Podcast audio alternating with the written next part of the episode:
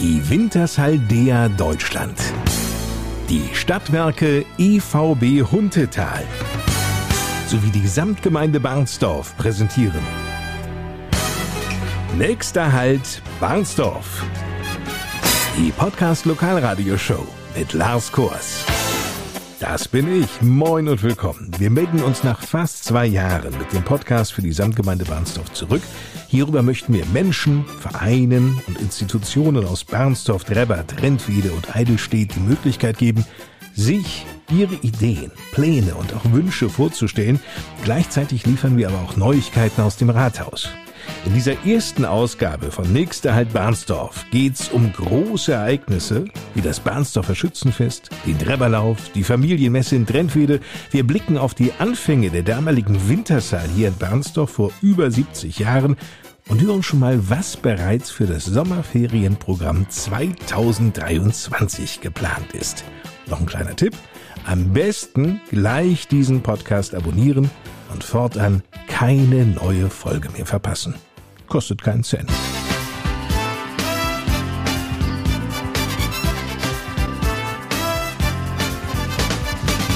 Den Anfang macht Barnsdorf Samtgemeindebürgermeister Alexander Grimm.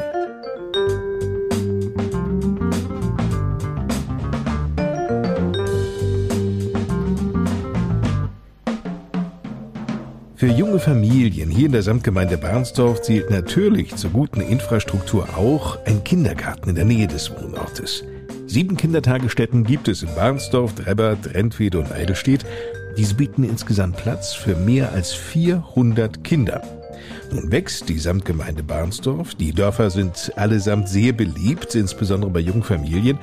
Seit 1996 gilt jedoch in Deutschland der Rechtsanspruch auf einen Kindergartenplatz für jedes Kind im Alter vom vollendeten dritten Lebensjahr bis zum Schuleintritt.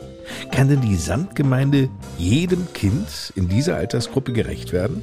Was sagt der Samtgemeindebürgermeister Alexander Grimm? Wir versuchen den Kindern in der Samtgemeinde Bahnsdorf gerecht zu werden. Natürlich können wir jetzt von heute auf morgen auch keine neuen Kindergartenplätze schaffen, weil der Vorlauf einfach zu kurz ist. Im Moment sind wir dabei, einen neuen Kindergarten in Drebber zu planen. Der Anbau in Bahnsdorf ist kurz vor der Fertigstellung. Der Waldkindergarten im Bütz wird vom DRK betrieben und wir haben eine Erweiterung in Drent wieder. Also es wird in fast jeder Mitgliedsgemeinde versucht, das mit dem Bedarf dann auch zu decken, ja. Sind denn auf einen Schlag so viele Kinder neu dazugekommen? Wir merken, dass wir also auch äh, nicht nur durch die Geburten, sondern auch durch die Zuzüge mehr Kinder hier in der Samtgemeinde bekommen haben. Das ist ja grundsätzlich sehr gut, weil Kinder sind ja auch unsere Zukunft.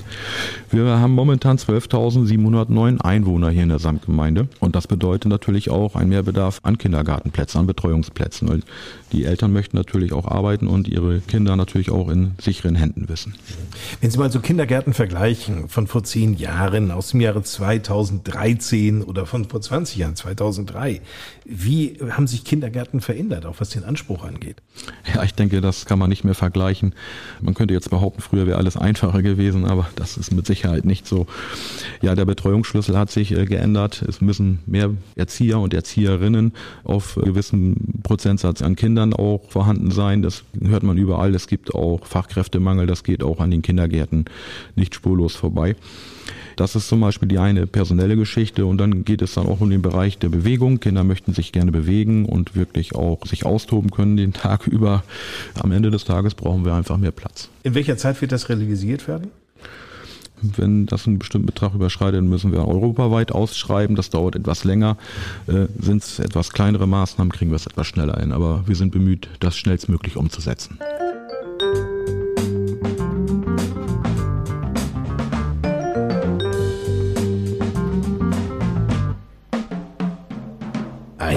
Leben gänzlich ohne Internet? Kaum noch vorstellbar, oder? Die Digitalisierung schreitet schnell voran. Auch bei uns in der Samtgemeinde Barnsdorf. Die Digitalisierung ist in unserem Zuständigkeitsbereich eigentlich nur der Bereich der Schulen. Was heißt eigentlich nur? Immerhin gibt es dafür Fördermittel in Höhe von 190.000 Euro, die wir jetzt langsam, aber sicher mit den Grundschulen abgearbeitet und verausgabt haben. Für Bahnsdorf gab es 90.000 Euro, für Drebber gab es 55.000 Euro und für Eidelstedt gab es 40.000 Euro. Das ist also, denke ich mal, eine Riesensumme. Der Eigenanteil der Samtgemeinde Bahnsdorf betrug 40.000 Euro und das wird im Wesentlichen für Maßnahmen zum Aufbau und zur Verbesserung der digitalen Vernetzung in den Schulgebäuden verwandt. Reden wir dann über WLAN und technische Mindeststandards.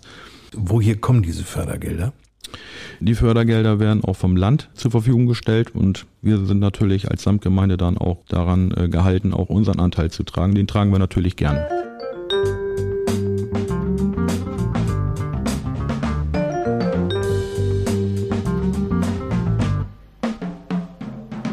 Mobilität hier bei uns auf dem Land, die steht vor großen Herausforderungen. Aktuell wird nämlich der größte Teil der Strecken mit PKWs zurückgelegt. Der öffentliche Personennahverkehr, dafür gibt es ja die bekannte Abkürzung ÖPNV, verliert zunehmend an Attraktivität. Nur, was kann getan werden, um eine Angebotsvielfalt zu schaffen, die eben viele Menschen hier in der Samtgemeinde Barnsdorf ermuntert, künftig verstärkt öffentliche Verkehrsmittel zu nutzen? Es ist ja nun nicht so, dass es hier nichts gäbe. Wir haben den Bahnhof in Barnsdorf, wir haben Buslinien. Wenn es allerdings um die Frage geht, ob dieses Angebot ausreicht, sagt Alexander Grimm ganz deutlich. Nein, äh, das reicht auf keinen Fall aus. Da gehört ja nun nicht nur der Zug dazu. Wir reden zum Beispiel auch über das Radverkehrskonzept. Da haben wir jetzt gerade auch den Auftrag erteilt, äh, dieses zu erstellen. Wir reden auch über die Verbesserung der Linie 144, die führt von Barnsdorf nach Eidelstedt. Und äh, wir reden auch äh, über die Sanierung von Bushaltestellen und reden auch über das Anrufsammeltaxi. Da ist gerade die AG ÖPNV im Samtgemeinderat mit befasst, sich über solche Dinge zu unterhalten und nach Möglichkeiten zu suchen, dass man das umsetzen kann. Am Ende des Tages, das muss man auch immer einschränkend sagen, ist es immer eine Sache des Geldes. Wenn jetzt eine gute Fee käme und sagte, pass auf, du hast jetzt drei Wünsche frei, gerade was den ÖPNV angeht, was wären denn so die drei, die Ihnen sofort einfielen? Also so ein Anrufsammeltaxi wäre schon eine tolle Sache. Dann hat man eine bedarfsorientierte Angelegenheit und, und hat nicht irgendwie unbedingt jetzt einen Linienplan, weil ich glaube, das ist nicht in unserem Interesse, tagsüber heiße Luft durch die Gegend zu fahren, sondern wirklich auch dafür zu sorgen, dass das Angebot dann auch den Bedarf abdeckt. Ich würde sagen, das ist alternativlos, weil, wie gesagt, Linienverbindungen, die machen auf den Hauptstrecken Sinn. Aber in den ländlichen Räumen, und äh, da gibt's hier ja auch in der Samtgemeinde Barnsdorf einige, ist es besser, wirklich dann auch bedarfsgerechtes Angebot zu gestalten. Einschätzung waren das von Barnsdorf Samtgemeindebürgermeister Alexander Grimm.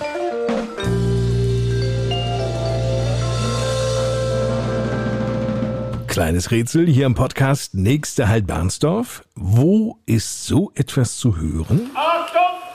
Großer Zapfenstreu! Na klar, im Rahmen feierlicher Zeremonien bei der Bundeswehr und natürlich auf Schützenfesten. Schützenvereine gibt's in der Samtgemeinde Barnsdorf noch eine ganze Menge.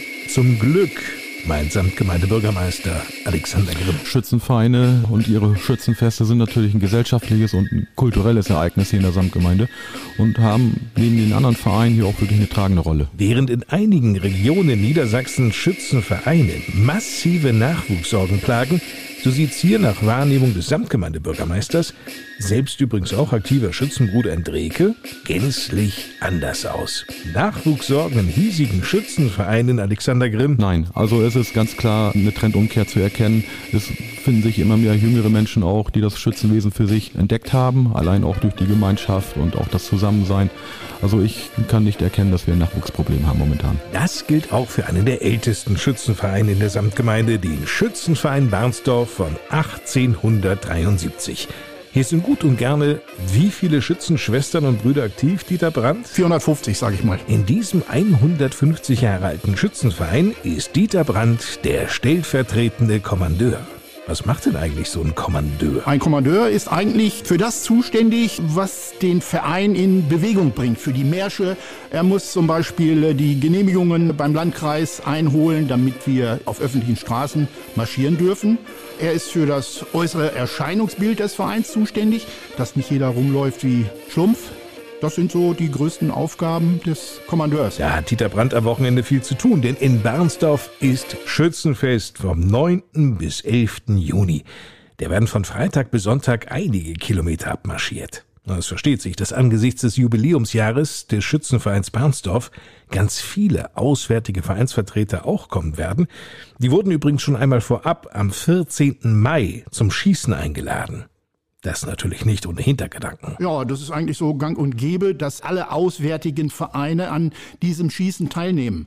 Wir wollten das so ein bisschen nach vorne verlegen, damit wir an diesem eigentlichen Festwochenende Zeit für andere Sachen haben. Deswegen haben wir das jetzt schon nach vorne gelegt. Die auswärtigen Vereine waren alle schon hier, haben ihre Schießen absolviert. Die Ergebnisse liegen vor. Es hat aber noch keine Siegerehrung gegeben. Die gibt es erst an diesem besagten Wochenende. Und zu dem kommen wir jetzt. Ganz wichtig, sozusagen ultra wichtig für jedes Schützenfest, das Zelt mit Festwirt und ausreichend Personal. Diese Grundvoraussetzung stellte nach Corona so manchen Schützenverein vor ein ungeahntes Problem. Ja, mit diesem Problem wurden wir im letzten Jahr konfrontiert. Es war sogar ein sehr großes Problem. Wir haben im letzten Jahr zum ersten Mal ein Schützenfest ohne Festzelt gefeiert, weil es uns nicht möglich war, ein Festzelt zu angemessenen Preisen zu bekommen. Weil äh, die Preise für die Zelte sind unwahrscheinlich angestiegen und ja, man musste im Grunde froh sein, überhaupt eins zu bekommen. Und da haben viele Vereine unsagbare Preise gezahlt. Und da haben wir gesagt, nein, das machen wir nicht. Wir hoffen einfach auf gutes Wetter. Wir hatten Glück. Wir haben eigentlich ein Schützenfest unter freiem Himmel gefeiert. In diesem Jahr für so ein Jubiläum haben wir gesagt, geht das natürlich nicht. Wir haben uns frühzeitig um ein Festwirt bemüht. Wir hatten hier in der Samtgemeinde das Glück, dass sich plötzlich etwas ganz Neues auftat. Wir hatten einen großen Investor, der gesagt hat, ich möchte alle Schützenfeste in der Samtgemeinde als Festwirt bestücken. Wir haben uns da angeschlossen. Der Schützenverein Dreke hat sich auch angeschlossen. Man hat gute Erfahrungen gesammelt und ich hoffe, dass wir auch gute Erfahrungen gewinnen. Drücken wir mal die Daumen. Auch wichtig für das Schützenfest, Buden und Fahrgeschäfte. Wichtig ist für uns, äh, dass es etwas für die Kinder gibt. Das ist das Allerwichtigste. Die Erwachsenen, die brauchen keine Fahrgeschäfte, die haben mit dem Bier genug zu tun. Aber es muss etwas für die Kinder geben. Dann gibt es aber auch Jugendliche, die sagen, komm, also mit dem Kinderkarussell kannst du mich auch nicht hinterm Ofen hervorlaufen. Nein, nee, das ist, das ist richtig, das ist richtig. Also wenigstens eine Raupe, dass das Verdeck runtergeht, dass man knutschen kann. ist Knutschen heute immer noch angesagt? Ich dachte, das war zu unseren Zeiten. Meinen Sie, das läuft heute nicht mehr? Ja, ja doch, das, aber ich brauche dafür keine Raupe. Na gut, Dieter Brandt braucht also zum Knutschen keine Raupe, aber es sind schon Fahrgeschäfte geplant. Äh, ja. Und welche? Der Festwirt hat uns zwei Fahrgeschäfte versprochen und wir schauen mal, was er mitbringt im Gepäck. Lassen wir uns einfach mal überraschen. Zum Programm. Freitagabend ist um halb sieben Antreten am Hotel Rossop. Ab 21 Uhr dann Zeltdisco im Zelt auf dem Schützenplatz. Am Sonnabend Königsschießen, Proklamation des Kinderkönigs und dann wird abends auch noch ausgiebig im Zelt gefeiert.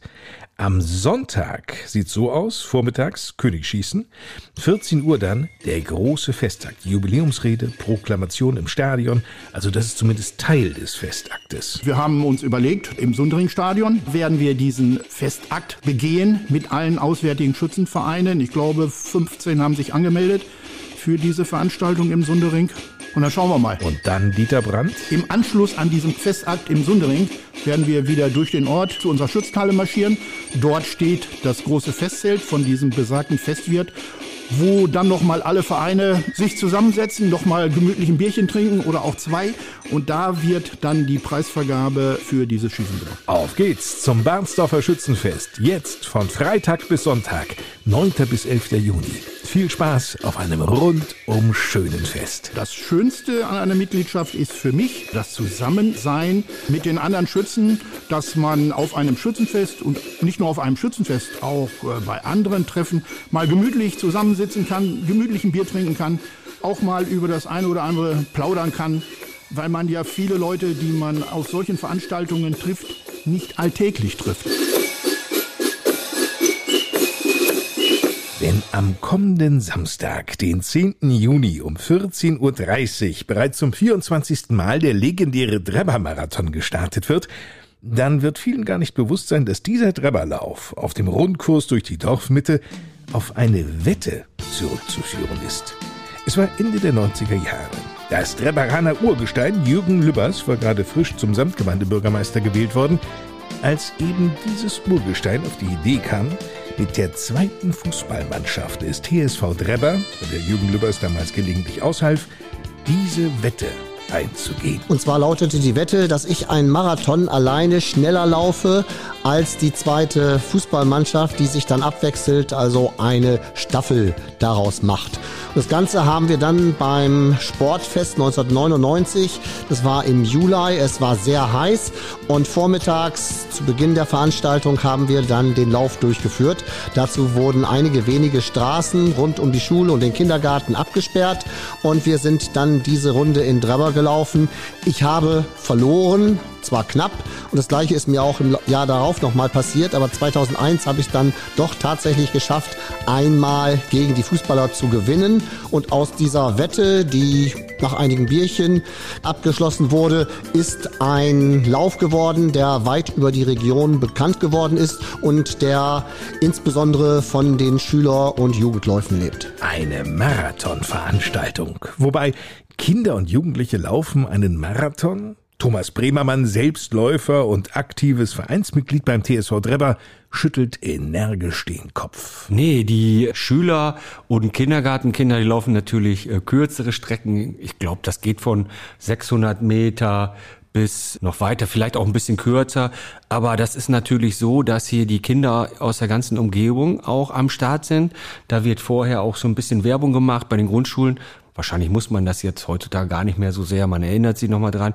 dann sind sie eigentlich alle da, so aus, so ich sag mal 20 Kilometer Umkreis. Da kommen ja schon einige Kinder und Jugendliche zusammen. Und dann bringen die natürlich auch ihre Eltern mit, die Großeltern, manchmal auch die Paten. Und dann kommt dann natürlich richtig was zusammen. Und dann hat man natürlich auch schon im Publikum, was wirklich auch laut ist und was ein bisschen Stimmung macht. Ne? Das ist schon sehr einzigartig und die Kinderläufe, die gehen ja rucki zucki. Das ist auch für die Veranstalter ja nicht ganz einfach immer. Letztes Mal mussten wir verhindern, dass die Kinder überhaupt angehalten sind, weil die wollten alle noch eine zweite Runde. Ne? So, das sind so dann die Feinheiten. Aber im Großen und Ganzen sorgt das eben dafür, dass man noch mehr Zuschauer hat ne? und dass auch noch mehr Leute in Berührung überhaupt damit kommen. Ne? Also ich bin ja auch so vor allen Dingen durch die Kinder dazu gekommen. Die Kinder haben da auch teilgenommen und mein Sohn, der war auch gar nicht so schlecht. Damals war ich noch relativ faul. Manchmal denkt man ja auch bei so einem Laufwettbewerb, wird man ja dran erinnert, Mensch, man könnte ja auch mal was machen.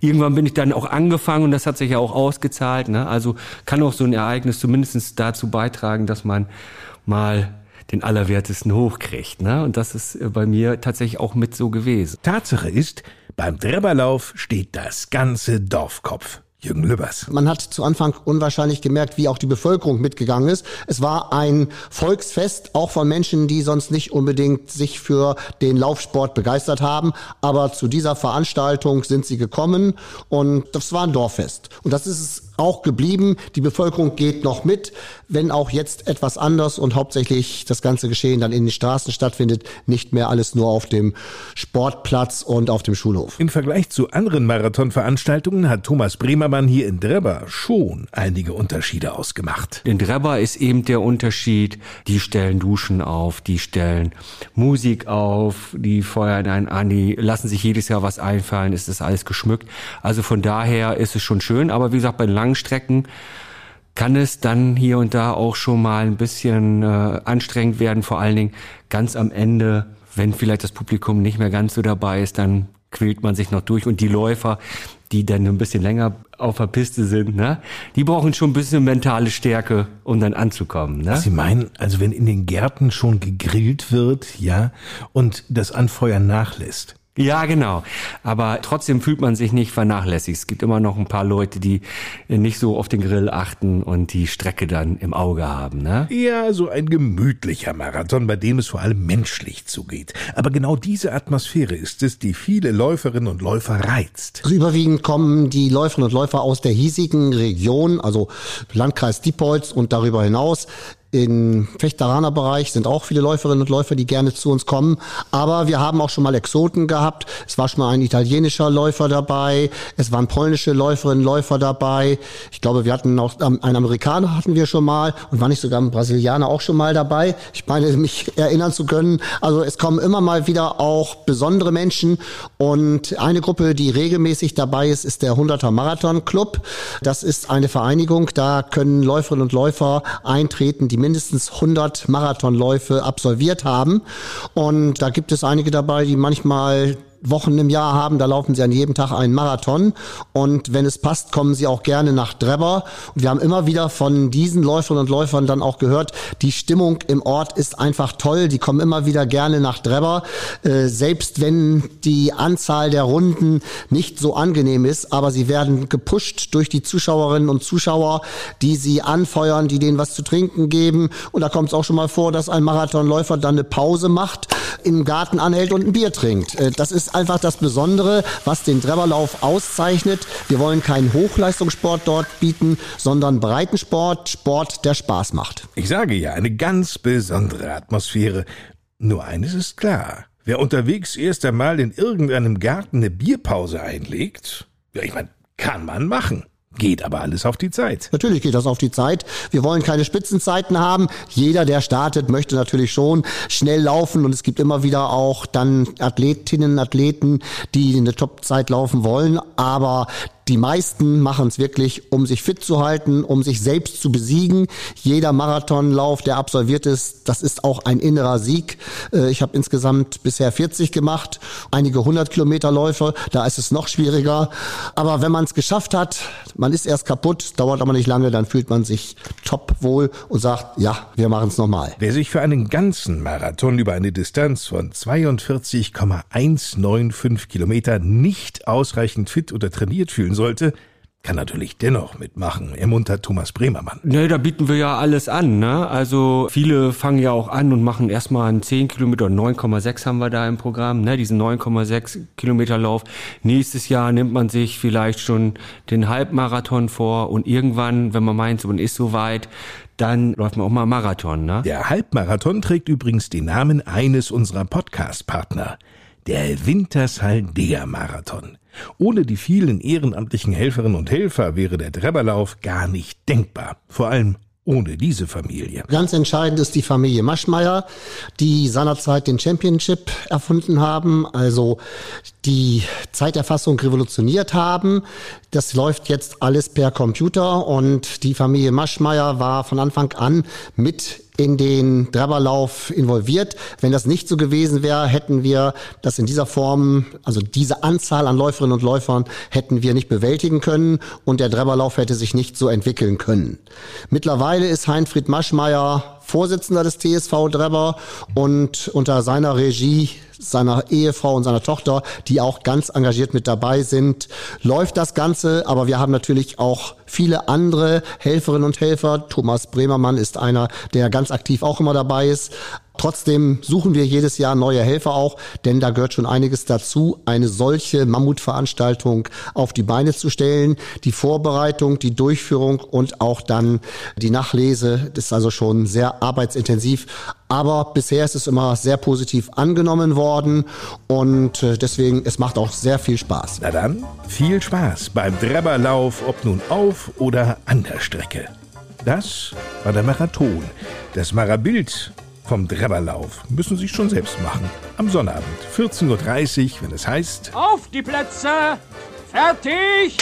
Man kann sich noch am Starttag, Stunde vorher oder eine halbe Stunde vorher, kann man sich noch anmelden.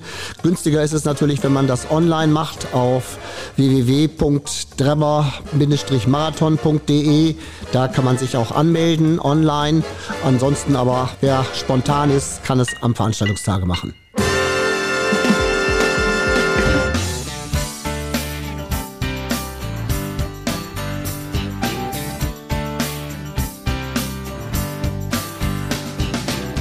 Schauen wir nach Trentwede. Trentwede ist nämlich am Sonntag, den 18. Juni, Austragungsort der achten Familienmesse der Samtgemeinde Barnsdorf. Es findet immer in einem Rhythmus statt und äh, da ist jetzt jede Mitgliedsgemeinde natürlich dann immer mal Veranstalter dieser Familienmesse und diesmal ist dann Trentwede dran. So sieht's aus. Familienmesse in der Samtgemeinde Barnsdorf bedeutet aber nun nicht, dass hier Gurken, Hobel oder Polierzubehör der staunenden Öffentlichkeit präsentiert werden sondern Alexander Grimm. Familie fängt ja nun bei den Kleinsten an und hört bei den Ältesten auf.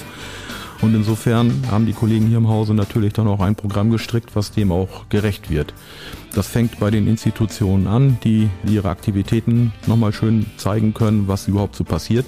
Und es sind eben auch die Vereine, die jetzt ja auch die Möglichkeit haben, ihr Verein vorzustellen und eben auch die Angebote auch darzustellen und, auch den Jüngsten mal zu zeigen, was man hier in der Samtgemeinde eigentlich machen kann lege da großen Wert drauf, dass diese Dinge auch so dargestellt werden, weil das ist was anderes, ob ich jetzt zu Hause irgendwo sitze mit meinem Handy spiele oder ich etwas live erlebe. Ob ich jetzt Fußball spiele, ob ich jetzt reite, ob ich für die Feuerwehr aktiv bin oder für den Schützenverein. Es gibt eine ganze Vielzahl von Vereinen, die wir hier in Bahnsdorf haben und in der Samtgemeinde haben. Und für die ist es eben eine Möglichkeit, ihre Aktivitäten auch darzustellen. Und zwar am 18. Juni zwischen 11 und 17 Uhr auf dem Gelände der Gemeinschaftshalle in Drentwede. Veranstaltet wird die Familienmesse vom lokalen Bündnis für Familie sowie der Samtgemeinde Barnsdorf. Da musste natürlich vieles organisiert werden. Die Fäden, die liefen bei Frauke Brüning. Das ist die Sozial- und Ordnungsamtsleiterin und ihrer Kollegin Marie Schwarze im Rathaus zusammen. Ich denke, ganz zu Beginn war die größte Herausforderung überhaupt, alle Aussteller, Vereine und Institutionen anzuschreiben mit einem Anmeldebogen und dann halt abzuwarten, was alles hier einflattert. Gerade stehen wir vor der Herausforderung, die alle auf dem Gelände unterzubringen. Es sind rund 50 Vereine und Institutionen und da sind auch wirklich Angebote für jedermann dabei. Wir haben zwei Hüpfburgen, eine große Kletterwand vom Bethel im Norden. Die Slackliner aus Bremen kommen wieder zu uns. Feuerwehr, Sportverein, wirklich Seniorenbeirat Samtgemeinde Bahnsdorf, Tageslege, Logatreff. Für jeden ist was dabei. Davon bin ich überzeugt. Marie Schwarze ist von der Resonanz begeistert. Die Feuerwehr Trentwede, die kommt auf jeden Fall mit einem Fahrzeug und dort wird es dann auch Wasserspiele für die Kinder geben. Der Angelverein kommt zum Beispiel mit ein paar Wurfspielen für die Kinder. Das heißt, alle werden mit eingebunden und können auch selbst Hand anlegen und es wird nicht langweilig. Und wenn der kleine Hunger kommt? Gar kein Problem. Wir haben natürlich ein paar Essensstände und Getränkestände. Der Sportverein Drentwede kümmert sich um Getränke. Dann gibt es Kaffee und Kuchen. Bratwurst, natürlich kommt auch die Flammerie aus Suling, Katjas Fischfeld kommt vorbei und der Gerd Otto aus Diepholz mit seinem Softeiswagen. Noch eine gute Nachricht vom Samtgemeindebürgermeister für alle Interessierten, was den Eintritt anbelangt. Die Veranstaltung ist kostenfrei, selbstverständlich. Volles Programm an einem Tag. Wäre nicht das komplette Wochenende noch schöner gewesen, Marie Schwarze? Ach, ich denke, ein Tag das ist schon vollkommen ausreichend. Und gerade diese Zeitspanne von 11 bis 17 Uhr ist, denke ich, perfekt, um die Familien auch nach Drentfede zu bekommen. Und das am Sonntag, den 18. Juni. Die achte Familienmesse der Samtgemeinde Barnsdorf in Drentfede. Unter dem Motto Wir zusammen Familien stärken. Wie der Name schon sagt, Familienmesse. Ich würde mir wünschen, dass wir als große Familie da zusammenkommen und diesen Tag miteinander dann auch begehen und uns vielleicht sogar noch etwas besser kennenlernen. Seit über 70 Jahren prägt die Winterschaldea Barnsdorf. Dass hier Jahrzehnte Erdöl und Erdgas gefördert wurde, das ist ja allgemein bekannt. Doch wie begann alles? Dieser Frage gehen wir in unserer Podcast-Lokalradioshow Nächster Halt Barnsdorf nach. Erzählen kann uns darüber Marvin Brendel. Der Wirtschaftshistoriker aus Berlin beschäftigt sich nämlich bei der Wintersaldea mit der Unternehmensgeschichte. Dazu zählt auch die Aufarbeitung eines gigantischen Fotoarchivs. Darüber hat Marvin Brindel spannende Einblick in die Anfänge hier in Bernsdorf erlangt. Picken wir uns doch einmal die ersten beiden Fotos heraus, die hier zu finden sind. Das erste Bild ist die Bohrung äh, Eildorf 1, war ursprünglich mal noch genannt Düste 7 und der erste Abtransport von Roh im Kesselwagen zur Raffinerie von dieser Bohrung. Also sozusagen das erste geförderte Öl. Das hat man damals schon fotografisch festgehalten, diesen Abtransport. So begann alles. Nee, dazu muss man ein Stückchen weiter zurückgehen in der Zeit, in die Zeit des Nationalsozialismus. Damals gab es das Reichsbohrprogramm. Das wurde 1933 und 1934 initiiert, um halt Deutschland möglichst unabhängig für Rohstoffimporten zu machen. Es war klar, dass man es damit nicht schafft, äh, Deutschland äh, beim Erdöl komplett autark zu machen, aber man wollte doch möglichst viel Importe ersetzen können natürlich auch im Blick auf den bevorstehenden Krieg, sich dort auch die Reserven zu verschaffen. Und das Reichsbohrprogramm sah vor, dass die Erdölunternehmen Zuschüsse bekommen haben zu Bohrungen. Ungefähr 50 Prozent der Bohrkosten wurden vom Staat übernommen. Die mussten die Unternehmen nur zurückzahlen, wenn sie äh, fündig geworden sind. Ansonsten waren das so verlorene Zuschüsse. Der Sinn war halt, dass das gesamte Reichsgebiet, später auch die besetzten Gebiete, erfasst wurden geologisch, was dort an Bodenschätzen, an Rohstoffen vorhanden war. Also nicht nur Erdöl, auch andere Rohstoffe. Und im Rahmen dieses Reichsbohrprogramms hat Wintersheil die Konzession Ritterade erhalten und hat hier angefangen mit ersten äh, geologischen Erkundungen, mit ersten Probebohrungen. Das war meines Wissens nach 1942 bei Düste. Und 1943 gab es die Bohrung Düste 2. Die hat sogar erste Anzeichen von Öl gebracht. Mitten in der Zeit des Zweiten Weltkrieges. Damals war allerdings der technische Fortschritt noch nicht so weit, dass auch nur ansatzweise das Vorkommen hätte umrissen werden können. Das änderte sich nach dem Krieg. Ab Anfang der 50er Jahre. Die Bundesrepublik war noch jung, der Anfang der Wirtschaftswunderjahre. Damals erinnerten sich einige wieder an die ersten Bohrversuche hier in der Region und sagten sich, also schauen wir doch mal, ob wir da noch mehr finden können und hat angefangen, in diesem Gebiet hier um Bahnsdorf herum weiter nach Erdöl zu bohren. Der erste Fund war dann tatsächlich bei Reden. Man hat nach Erdöl gebohrt, hat Erdgas gefunden. Ein erstes Zeichen, dass es äh, sich lohnt, hier weiterzumachen. Und dann hat, wie gesagt, 1952 die Bohrung Düste 7 niedergebracht, Erdöl gefunden, Bohrung wurde dann umbenannt in Eidorf 1 und damit wurde dieses Feld entdeckt und dann auch sehr schnell erschlossen. Also bereits äh, Anfang äh, 1953 bis, glaube ich, Ende Februar 1953 waren die ersten vier Bohrungen in Betrieb und haben Erdöl gefördert. Der Startschuss für das Unternehmen hier am Flecken Bernsdorf. Erdölfunde vor der Haustür. Da über Bodenschätze aber nicht die Grundstückseigentümer verfügen können, das waren damals vorrangig Bauern, sondern bis heute die Bundesregierung, mussten die Landwirte den Bohrungen zustimmen. Schnell war eine Aufbruchstimmung zu spüren. Wenig später gab es ein großes Fest. Aus dem Anlass wurde auch ein eigenes Lied komponiert.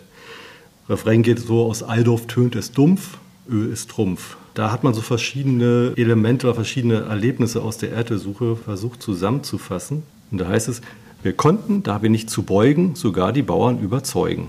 So wurde schon so manches Feld in Dienst der Wintersheil gestellt. Wo früher sich in sanften Wogen die reifen Ehrenhalme bogen, da klingt es jetzt so schwer und dumpf, Öl ist Trumpf, Öl ist Trumpf. Von der späteren Größe des Standorts, also von einem großen Betrieb, war man Anfang der 50er noch ganz weit entfernt. So heißt es in dem Liedtext weiter. Nun ganz bescheiden fing es an. Drei Herren waren's und eine Dame, die anfangs hier zusammenkamen. Ein Exemplar der Geologen kam in den stillen Ort gezogen. Ein Techniker war bei der Hand, dazu der edle Kaufmann stand. So hat sich langsam hier entrollt ein Großbetrieb für schwarzes Gold. Die Verwaltung war noch nicht in eigenen Räumen untergebracht, wie Marvin Brendel herausfand. Im Gasthof Niedersächsischer Hof von Wilhelm Niehaus hat man die ersten Büros eingerichtet. Und die Gerätschaften? Dahinter am äh, Garten unter den Obstbäumen gab es ein provisorisches Tanklager. Gegenüber auf der anderen Straßenseite wurde ein Schweinestall umgebaut, um die Bohrkerne zu lagern und die Gesteinsproben zu analysieren. Aber dann hat man halt doch schnell gemerkt, dass hier in und um Bahnsdorf herum sich sehr viel finden lässt. Und darum hat man dann äh, bereits im Winter 1953, 54 gesagt, okay, wir machen in Bahnsdorf einen richtigen Standort mit eigenem Verwaltungsgebäude, mit einem großen äh, Werkhof und hat dann angefangen, den hier an dem jetzigen Standort aufzubauen. An der Rechtener Straße. In einem rasanten Tempo entwickelte sich die Wintershall in Barnsdorf. Mitte der 60er Jahre waren hier bereits um die 200 Mitarbeiter beschäftigt. Ende der 1960er Jahre hat man bei Wintershall gesagt, okay, wir konzentrieren die gesamten Aktivitäten, die gesamte Förderung in Deutschland, also die heimische Förderung, konzentrieren wir in Barnsdorf. Und Barnsdorf hieß ja bis dahin Erdölwerke Niedersachsen um mal so ein bisschen so diese geografische Abgrenzung der Förderung darzustellen. Die war damit aber nicht mehr zutreffend. Darum äh, wurde dann ab äh, Ende der 60er die Bezeichnung geändert in Erdölwerke Bahnsdorf einfach. Dann wurde von hier aus quasi die gesamte Erdölförderung in Deutschland gesteuert, also die Bohrungen nach neuen Vorkommen. Mehr noch, in Barnsdorf wurde durch den Erdgasfund in Staffhorst auch wertvolles Wissen gesammelt.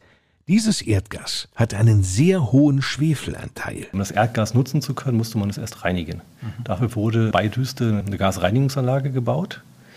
Und die Erfahrungen, die Kompetenzen, die man dabei gewonnen hat, die haben Wintershall dann auch geholfen auf der großen Bühne bei der Internationalisierung. Insbesondere zum Beispiel bei einem Projekt mit schwefelhaltigem Erdöl und Erdgas bei Kavela in Griechenland wo man quasi punkten konnte mit dieser Kompetenz und so auch in dieses Konsortium äh, zur Erschließung dieses Projektes hineinkam. Wer mehr über die Anfänge der Erdöl- und Erdgasförderungen in und um Barnsdorf erfahren möchte, sollte auf der Homepage wintersaldea.com vorbeischauen. Den direkten Link finden Sie auch in den Shownotes des Podcasts. Denn, Marvin Brendel? Also es gibt einen äh, Geschichtsteil auf der Homepage, da kann man das nachlesen. Es gibt ein paar Publikationen zur Geschichte der Wintershall, zur Geschichte der DEA. Die kann man auch äh, bei uns im Unternehmensarchiv äh, anfragen über die Kontaktseite. So kann jeder noch tiefer in die Geschichte der Wintershall DEA Deutschland in Bernsdorf eintauchen, deren Anfänge mit der Einrichtung der ersten provisorischen Büros in Barnsdorf begann. Das war vor über 70 Jahren. As time goes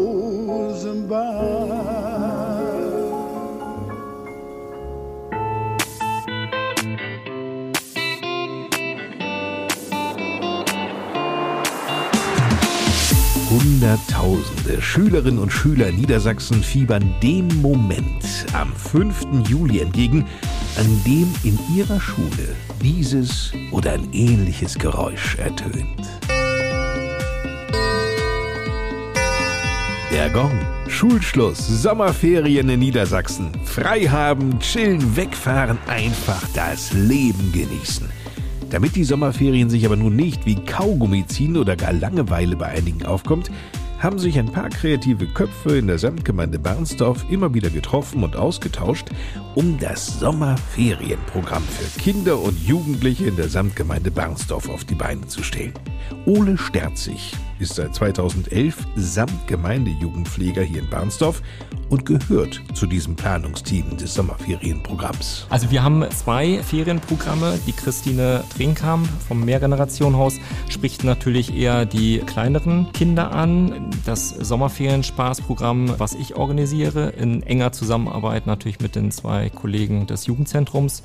Wir haben da mehr die älteren Kinder und Jugendlichen im Blick. Also da ist Schwerpunkt 10 bis 17 Jahre. Christine Trenkamp arbeitet als Koordinatorin bei Igel e.V. im Mehrgenerationenhaus in Bernsdorf und kümmert sich insbesondere um das Programm für die 6- bis 10-Jährigen. Da gehen die Erwartungen der Kids zum Teil schon weit auseinander. Das ist kein Problem, so Christine Trenkamp. Ja, zum einen ist das Angebot sehr breit gefächert von kreativen Angeboten, wo es wirklich übers Basteln geht, wo wir dann einfach gucken, eine gute Mischung zu finden, wo eben die Jüngeren, die Sechsjährigen eben schon mit anpacken können, aber auch die Zwölfjährigen noch irgendwo Spaß dran haben, da was zu machen. Dann geht's aber auch rüber. Wir haben jetzt in den Sommerferien ist das Bütz wieder dabei mit dem Hüttenbau, wo es eben um handwerkliche Sachen geht. Auch da kriegt man also sowohl die Sechsjährigen als auch die Älteren dann wieder gut beschäftigt. Da sind auch gerade beim Hüttenbau oft Nachfragen von den Kindern, die dann eigentlich rausgewachsen sind, die sagen, oh, darf ich nicht doch noch ein Jahr Jahr mitmachen, weil es denen eben so viel Spaß macht. Der Zirkus Barbarella ist regelmäßig dabei, wo man ja auch viel noch Bewegungsangebote hat. Wir haben Ursula Dell von Ab raus mit dir mit Wildnispädagogik mittlerweile mit im Programm, wo es dann eben wirklich rausgeht in den Wald und ein bisschen die Natur erkundet wird. Für berufstätige Eltern ein riesiger Vorteil. Wir haben eine reine Betreuung, wo die Eltern nicht dabei sein müssen. Die Kosten? Pro Tag sind wir bei 10 Euro, haben das Frühstück dann inklusive und eben auch die ganzen Angebote. Kann auch mal ein Ausflug sein, das hatten wir noch gar nicht gesagt. Da ist nämlich die Kooperation mit dem Jugendzentrum. In den Freizeitpark geht's da oft. Und das hat man dann eben immer für die 10 Euro am Tag und eben dann die Aktivitäten, die dabei sind, haben aber auch Möglichkeiten, wenn Familien drei Kinder haben, dass es dann vergünstigte Möglichkeiten gibt für die nachfolgenden Kinder sozusagen. Kommen wir zu den Kindern und Jugendlichen ab zehn Jahren aufwärts. Diesen Teil des Ferienprogramms stellte unter anderem Ole Sterzig zusammen. Da sind wir auch in den letzten Wochen eigentlich dran, das Sommerferienspaßprogramm zu planen, also mit der Bianca Keller und dem Jörg Brandt aus dem Jugendzentrum gemeinschaftlich.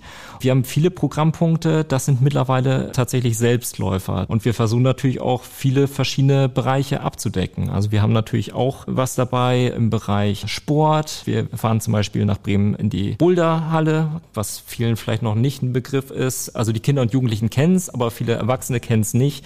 Bouldern ist Klettern in der Kletterhalle ohne Sicherheitsseil. Das heißt, man klettert nur bis maximal Absprunghöhe und wenn man fällt, fällt man auf weiche Matten. Bei manchen Angeboten, die wir haben, da geht es auch darum, seine eigenen Grenzen auch auszutesten und vielleicht auch mal so eigene Ängste auch zu überwinden.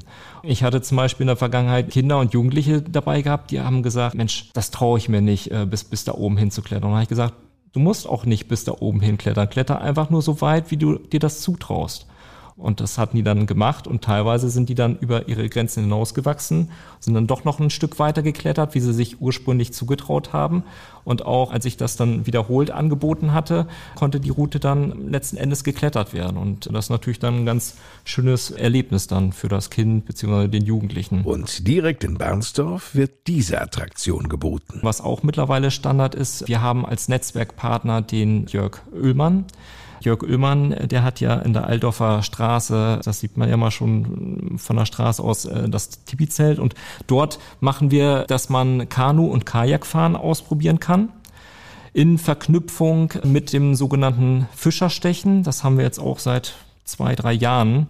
Fischerstechen ich glaube, vor zwei Jahren hatte mich mal ein Jugendlicher gefragt, Mensch, Ole, wie funktioniert das denn mit dem Fischerstechen? Kriegen wir da alle Lanzen und spießen dann die Fische auf?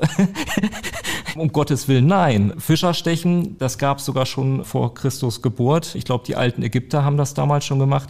Da war man in gegnerischen Teams auf Ruderbooten unterwegs. Der Vordermann hatte eine Lanze gehabt und mit der Lanze wurde halt versucht, den Vordermann des anderen Bootes runterzustoßen. Also so war das ganz früher. Dann hatte ich mal was gesehen in Bremen-Hemeling. Da gibt's die komplette Palette, heißt das. Und zwar wurde das dann ein bisschen abgewandelt. Anstatt der Boote hat man dann Stand-Up-Boards genommen. Es gab dann nur noch Zweierteams. Der Hintermann, der saß mit dem Paddel und der Vordermann hatte dann eine Lanze. Die Lanze, die war natürlich auch präpariert, die war natürlich nicht spitz. Man hat dann mit Gaffertape einen dicken Boxhandschuh befestigt. Man hatte zusätzlich auch noch so Schwimmwesten um, umzu, damit man auch noch mal die Stöße so ein bisschen abgefedert hatte. Und man hat als Voraussetzung natürlich gesagt, nur derjenige, der auch schwimmen kann, nur die durften dann teilnehmen. Denn, und das ist logisch, es gilt, irgendwann, früher oder später, landet jeder einmal in der Hunte. Ja, früher oder später. Einerseits brauchte man Balance, Ne? Und zweitens, man brauchte natürlich dann aber auch so ein bisschen Taktik, denn das war auf jeden Fall nicht einfach. Denn wenn man mit der Lanze stößt, gleichzeitig noch die Balance fahren, das ist nicht einfach auf jeden Fall. Spannend ist auch, dass viele hiesige Vereine mit ins Ferienprogramm eingebunden sind. Wir hatten beispielsweise in der Vergangenheit auch mal eine Kooperation gehabt mit dem Tennisverein, Tennis-Schnupperangebote, das wurde auch ganz gut angenommen. Aller Wahrscheinlichkeit ist das safe. Wir hoffen natürlich, dass wir diesmal auch zum Beispiel den Baseballverein mit dabei haben. Das ist ja auch schon was ganz Besonderes in der Samtgemeinde. Baseball wird ja überwiegend eher in den USA, glaube glaube ich, gespielt. Genau, da sind wir auf jeden Fall bei. Sobald das Programm komplett ist und alle Events und Programmpunkte feststehen, wird alles ausführlich auf der Homepage der Samtgemeinde unter bangsdorf.de nachzulesen sein. So viel ist schon mal sicher. Das Sommerferienprogramm 2023 in der Samtgemeinde Barnsdorf lohnt sich auf alle Fälle. Wäre Christine Trennkamp beispielsweise heute im Kindesalter, für was hätte sie sich denn entschieden? Als ich klein war und ich hätte dieses Ferienangebot gehabt, hätte ich, glaube ich, in ungefähr alles mal reinschnuppern wollen und hätte vermutlich gucken müssen, dass ich in den einen Ferien dann das Bütz äh, Hüttendorf besuche und in den nächsten gehe ich zur Wildnispädagogik und dann bin ich beim Zirkus und dann mache ich die Kreativangebote und dann koche ich mit den Landfrauen und dann äh, gehe ich zum Heimatverein mit, der auch, also in der Vereinswoche haben äh, Vereine immer die Möglichkeit, auch mal was zu machen. Da ist dann natürlich das Angebot immer auch noch mal verschieden. Entsprechend könnte ich mich, glaube ich, gar nicht so recht entscheiden und ist dann vielleicht auch immer von den Interessen der Kinder abhängig. Wir sind fast am Ende der ersten Ausgabe unseres Podcasts Nächster Halt Barnsdorf angekommen. Es war eine Ausgabe, in der wir sehr stark auf Veranstaltungen eingegangen sind, wie das Schützenfest hier in Barnsdorf jetzt am kommenden Wochenende vom 9. bis zum 11. Juni oder die Familienmesse in Drentwede am 18. Juni. Und welche Veranstaltungen kommen Samtgemeindebürgermeister Alexander Grimm sofort in den Sinn? Als erstes haben wir am 10.06. den Trepperlauf, auch eine sehr, sehr überregional geprägte Veranstaltung. Läufer kommen von überall her. Und dann haben wir dann Mitte Juli das Barnsdorfer Ballonfahrer-Festival, 14., 15., 7. Dieses Festival findet immer im Wechsel mit dem Hundezauber in Barnsdorf statt. Also auch da werden viele, viele Zuschauer erwartet. Und ich freue mich, dass wir diese Veranstaltung hier in der Samtgemeinde haben. Das Ballonfahrer-Festival dann im Juli. Im nächsten Monat hören wir uns dann auch wieder. Bis dahin, eine gute Zeit. Ich bin Lars Kors. Wintershaldea Deutschland, die Stadtwerke, EVB Runtetal sowie die Samtgemeinde Barnsdorf präsentierten die Podcast Lokalradioshow. Nächster Halt, Barnsdorf.